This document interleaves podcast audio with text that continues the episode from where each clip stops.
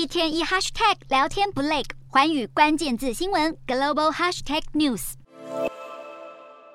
美国智库传统基金会最新公布二零二三年军事实力指数，将美军评价为虚弱。其中，美国海军造船进度严重落后。从二零零五年到二零二零年之间，舰队规模只从两百九十一艘增加到两百九十六艘，远不及中国从原本两百一十六艘大量增加到三百六十艘。另外，军舰维修延宕的情况，连带影响舰队出勤。根据统计，美国海军在二零一五年到二零二零年之间，军舰按时完成维护的比例只有百分之四十六，延迟时间更高达两千五百多天。再看到美国空军更被评为非常弱，除了飞行员不足、飞行时数太少，整体机队的妥善率也偏低。以 F 二二战机为例，目前只达到百分之五十，远不及百分之八十的理想目标。美国空军弹药库存也出现短缺问题，需要二十四到三十六个月的时间才能完全补充到位，恐怕难以负荷持续几个礼拜以上的长期战斗。至于美国陆军，面临预算持平跟高通膨的困境。